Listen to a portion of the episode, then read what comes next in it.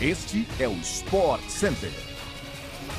Bom dia para você, estamos chegando com mais uma edição do nosso podcast do Sport Center, que vai ao ar de segunda a sexta-feira, às seis da manhã, além de uma edição extra sextas à tarde. Eu sou Glaucia Santiago e não esqueça de seguir o nosso programa no seu tocador preferido de podcasts. A gente também se encontra na tela da ESPN e no Star Plus. O Sport Center chega hoje em quatro edições ao vivo para você. 11 da manhã, 4 da tarde, 9 e meia e 11 e meia da noite. Sobe o som, porque o nosso podcast está começando.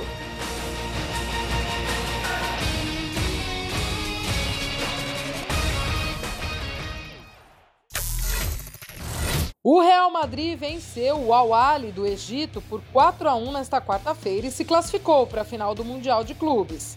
Os gols dos espanhóis foram marcados por Vini Júnior, Valverde, Rodrigo e Arribas. Ali Malou, de pênalti, fez o único gol do time egípcio. Modric chegou a perder um pênalti no segundo tempo, quando o placar ainda estava 2 a 1.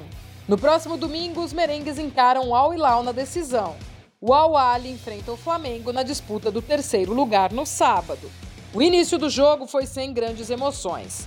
O Al completamente fechado e o Real Madrid não conseguindo encontrar espaços. Aos 10 minutos, os espanhóis tinham 87% de posse de bola. Mas a partir daí, o time egípcio se lançou ao ataque e chegou a levar perigo em boas jogadas. O Real Madrid teve três grandes oportunidades. Uma com Rodrigo, que acertou a trave, e duas com Vini Júnior, que abriu o placar aos 41 da primeira etapa, encobrindo o goleiro adversário. A segunda etapa começou da mesma forma que a primeira acabou. O Awali se lançando ao ataque e num contra-ataque Valverde marcou o segundo. Aos 19 minutos, Ali Malu cobrou o pênalti para diminuir a vantagem merengue.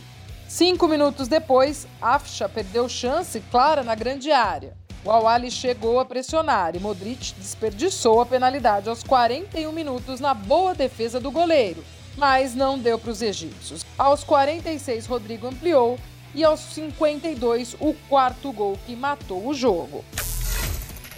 Sem Mbappé, mas com Messi e Neymar, o Paris Saint-Germain jogou mal e foi eliminado da Copa da França nesta quarta-feira. O Olympique de Marselha fez 2 a 1 e avançou às quartas de final da competição. Alexis Sanches e Malinovski fizeram para os donos da casa e Sérgio Ramos marcou o gol do PSG. O Manchester United empatou com o Leeds nessa quarta-feira, em jogo válido pela Premier League. Gols relâmpagos dos visitantes, mas os Red Devils conseguiram igualar o placar no segundo tempo, com Rashford e Sancho. Mas apesar da pressão, não fizeram o terceiro e o jogo terminou mesmo em 2 a 2. O São Paulo rejeitou uma investida recente do Cruzeiro pelo volante Gabriel Neves.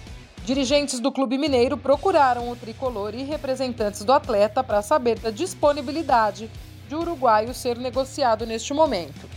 O São Paulo recusou qualquer avanço na negociação, mantendo a proposta no volante para a temporada de 2023. Com investimento de 8 milhões de reais para permanecer no Morumbi, Gabriel Neves soma apenas um jogo nesta temporada.